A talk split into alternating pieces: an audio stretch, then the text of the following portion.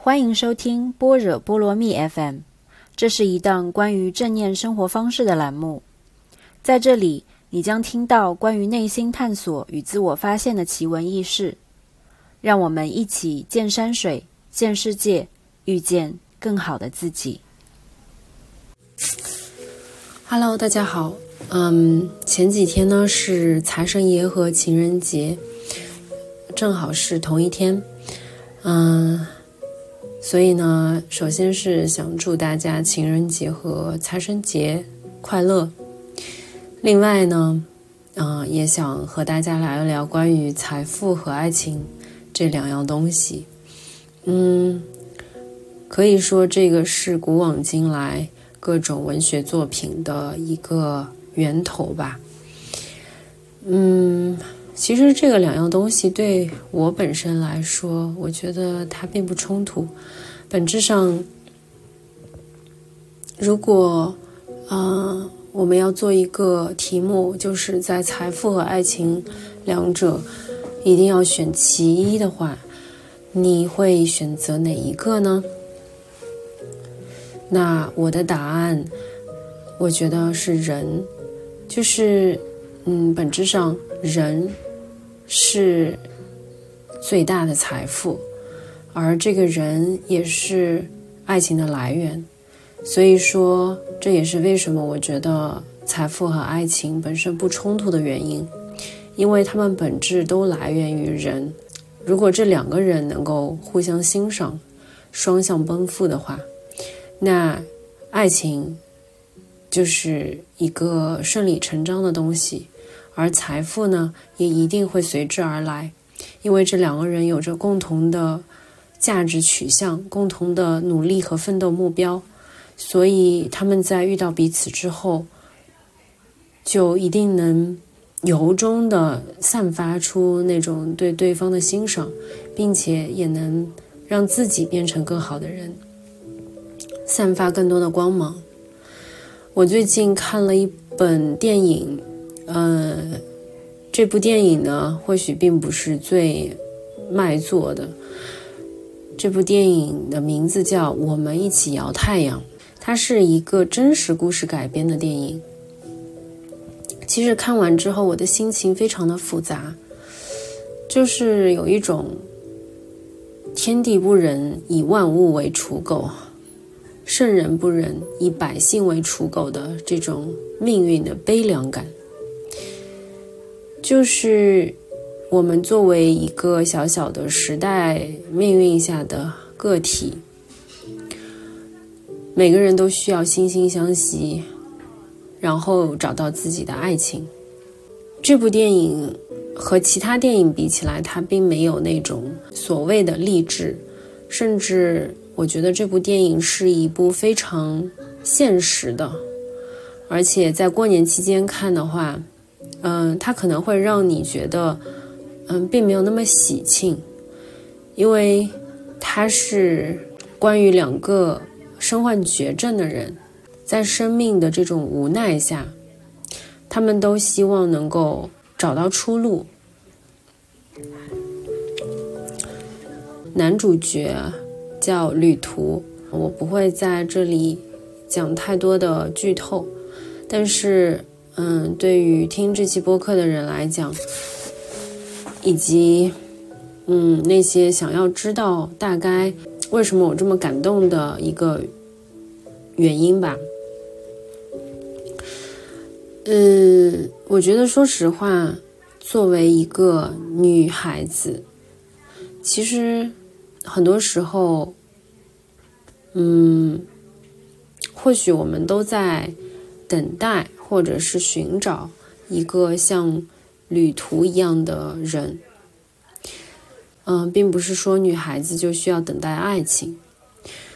我也非常赞同女生应该是去主动追求自己的爱情。比方说，如果你遇到了你喜欢的人，嗯，你也应该主动去做一些事情，嗯，那。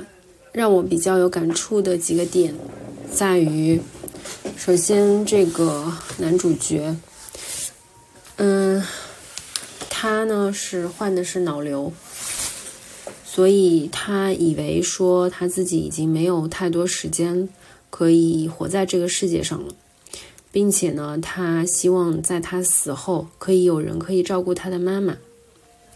而剧中的女主角，也就是林敏，林敏呢，她。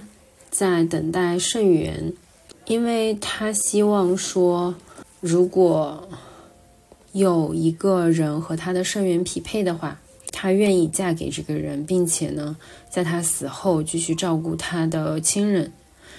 所以他们两个人其实是一种特别不纯粹的爱情，就是他们一开始是抱着非常明确的目的性，嗯。想要和对方在一起的，所以这个结婚也变得非常功利，因为一个想要的是对方的肾，另外一个想要的是对方帮助自己照顾他自己的妈妈的这样一个需求。但是到最后，故事发展到最后呢，嗯，这两个人显然就是特别惺惺相惜。因为这个世界上，他们就意识到，只有他们两个人才能够懂得彼此、明白彼此，并且心疼彼此。嗯，我记得几个镜头，一个是，嗯，在林敏他插满针管的手臂，旅途就特别心疼他，所以去帮他搬家，然后各种照顾他。而林敏呢，他其实。嗯，以前是一个特别爱笑的人，但是因为健康的问题，嗯，他必须在父母面前非常坚强的生活。然后，呃，再有一次呢，他的妈妈给他，呃，亲手做的一个酱肉包，就让他去送给他的一个最好的朋友，也是，嗯，需要让他在，嗯，婚礼上当伴娘的这样一个朋友。嗯，然后呢，他发现，他偶然之间发现了他妈妈亲手做的酱肉包，最后他的朋友根本就没有拿，嗯，也就是被扔在了那个舞蹈馆里面的这样一个非常无奈的情绪吧。所以她并没有哭，她也并没有，嗯，她也并没有怎么样，就是一个女孩的要强、倔强和内敛。嗯，但是慢慢的，这个曾经非常热爱写作，嗯，然后热爱美食、懂摄影，曾经还是个导游，非常外向、非常开朗的这样一个女孩。就被病魔一点一点的磨掉了他原本的那些开朗，那些向着阳光的灿烂，而是他好像就被命运屈服了，被命运蹂躏了，让他这个本来非常外向的人没有力气再外向下去，非常活泼开朗的人没有力气再继续活泼开朗下去。因为原本呢，她呢是一个可以为爱走天涯的一个北方的姑娘，她为了她的男朋友，就只身一人来到了一个完全没有亲友的长沙这个地方。她是一个原本非常热闹欢脱的人，但是到后来呢，嗯，她失去的不仅仅是身体上的健康。更是那种不服输的劲，要把生活好好过下去的勇气。所以说到这里，我就想到了关于，嗯，关于人这个事情吧。嗯，因为最近我就发现，其实跟不对的人在一起，你是会慢慢的变得。没有什么事情想说，没有什么事情值得说，就觉得好像那种憧憬、对生活的向往和对生活的渴望，好像就没有那么多了。那如果对方是这样的人的话，那我们跟他在一起的意义是什么呢？如果没有这种爱情的包装，其实我觉得这个甚至你可以不用不用说是爱情，它可以套用在。任何的情感上，嗯，因为如果有爱的一个人，或者是说，嗯，或者是说，当你和这个人之间的 chemistry 是对的话，这个时候，或许你就是一个充满着能量、充满着力量、充满着对生活向往的这样一个状态。而不会一直郁郁寡欢，或者觉得生活很无聊，没有什么可说的。你说，人一辈子到底是在干什么呢？我突然就领悟到，其实我们一辈子就是在寻找一份让自己可以做自己的动力和力量，并且可以坚持下去、坚韧不拔的那种力量。我们在孩提时代，我们每个人都能做自己。我们想哭就哭，想笑就笑。但是到后来呢？到后来，我们就发现啊，世态的炎凉，然后被风吹雨打之后，嗯，命运或许会给你开一些恶意的玩笑。早年间。我们所有人追求的都是五彩斑斓的梦想，结果呢，突然发现自己等待的东西越来越卑微，越来越不堪。或许只是别人一个无足轻重的肯定，一个别人施舍的那种鸡肋般的所谓的机会。外向的人，活力的、开朗的人。就没有力气再继续外向、活力开朗下去，而那些本身非常内敛的、文绉绉的人、喜欢看书的人，他们也没有力气再继续内敛、文静下去。原本热情的人，他们的光芒就不在了，他就不再外向而原本安静的人呢？他就需要非常违心的、拼命的去迎合这个世界，讨好这个世界，就是我们所谓的讨好型人格。所以自己原本是什么样子的，好像变得已经不再重要了，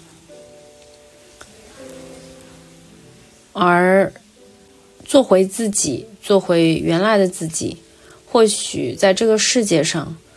你收到的反馈，可能只是创痛和羞辱。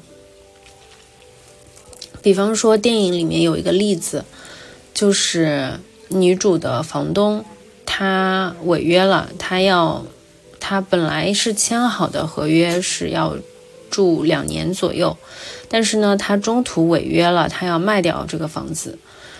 嗯，所以呢，那个林敏他就非常的生气。他觉得房东的这种做法是不对的，但是呢，他出于自己的善良，也没有去太多的纠结或者是抵抗，而是配合着这个中介带客户看房啊，呃，然后中介打电话问他什么时候有空，然后呃，他需要过来看房，问他的时间，然后呢。就这样一次一次的过来看房，结果呢，有一次这个客户来了之后，嗯，看到了房里，因为林敏他嗯这个尿毒症嘛，所以就有很多的药在房间里，然后呢，他就嫌弃说这个房子风水不好，就嗯就回绝了这套房子，然后呢，中介。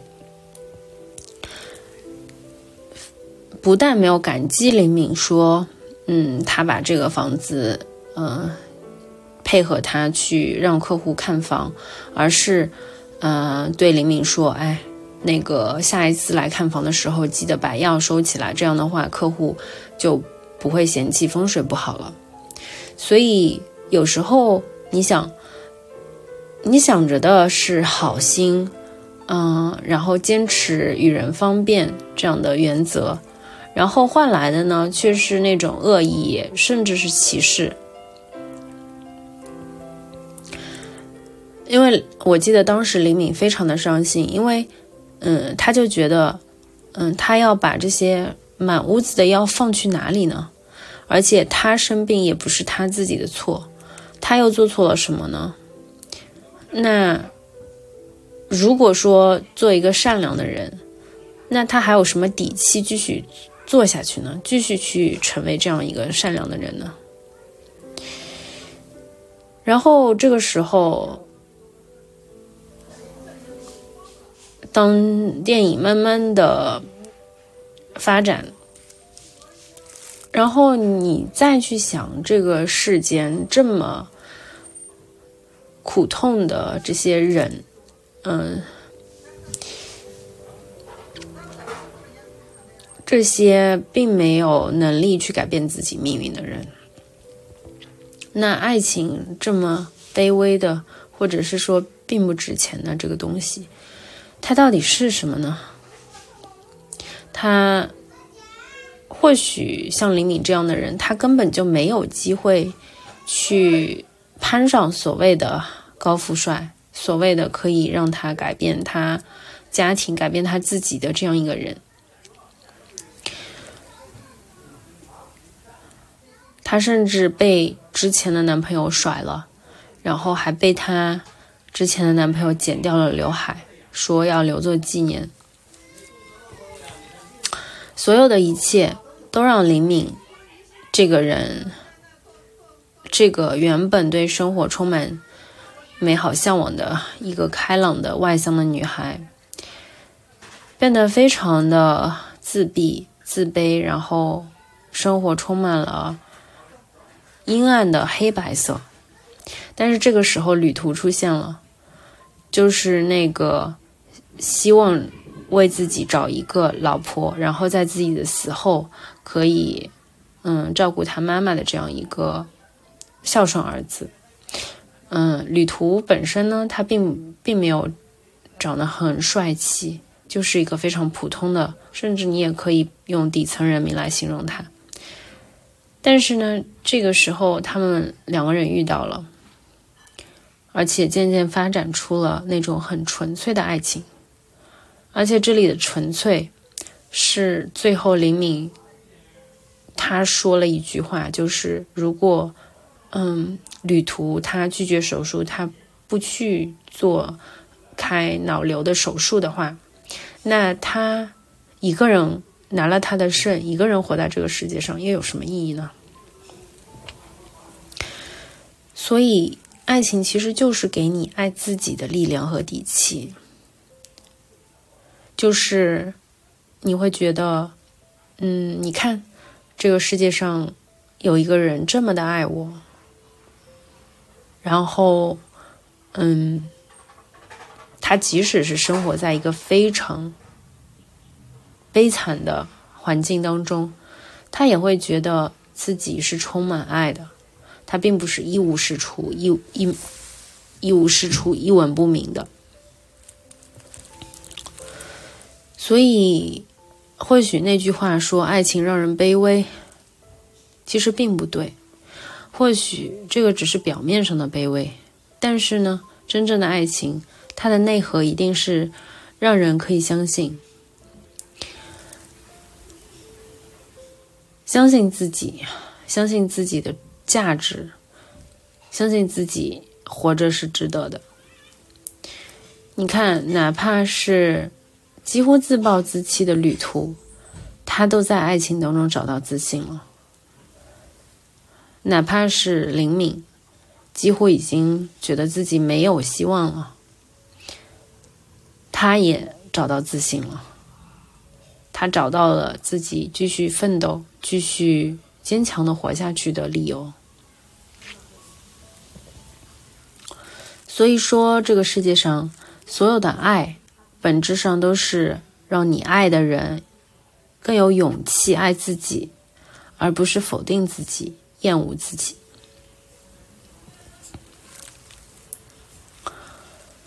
嗯，看完电影回来之后呢，还看到一种很离奇的评论吧，就是在豆瓣上面说，为什么要在电影里展示别人那么多不幸？然后呢，他答案是说，这样他就能够让你通过对比。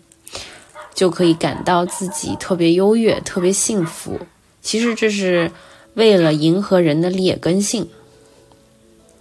我就在想，这是多努力的把一切人都往坏里想啊！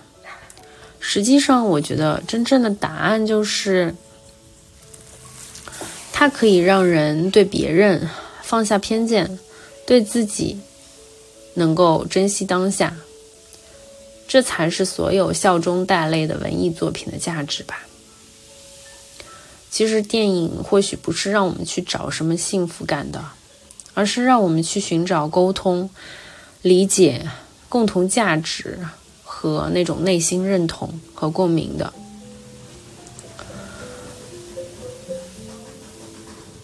当我们走出了自己。原本非常惯性的生活，或许是，嗯，比较舒适的生活。然后走进那一些身患绝症的人们的生活，你就会不能说明白吧，但至少说能够窥见一点点，就是对于他们这些人来说。哪怕就是一句多喝热水，对他而言都是不可能的事情。我们就会慢慢的知道，即便只是咫尺之外，也会有一个自己完全不了解的人生。他不是格子间当中穿着高跟鞋、穿着西装、衬衫。然后拿着红酒杯，这样的人生，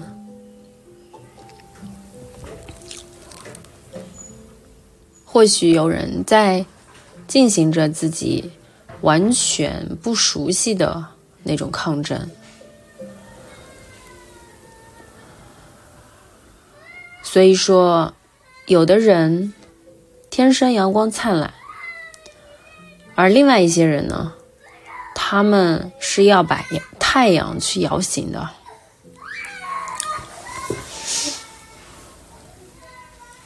这样或许我们多了解一些别人，对别人就能够少一点武断，多一点包容。比方说，如果我们是客户，当我们推开门，发现。里面全是药的时候，不是立刻想到风水不好，而是先知道别人的生活有多么不容易。与此同时呢，对自己的不开心，对自己的逆境，也就能够多宽容一点。说白了，其实很多东西，我们作为人，并不能全部的掌控。我们真正能掌控的是多少，多么小小的范围的事情啊！我们或许真正能掌控的就是遇到坎了，然后可以对自己说：“好好活，坚持住，熬过去。”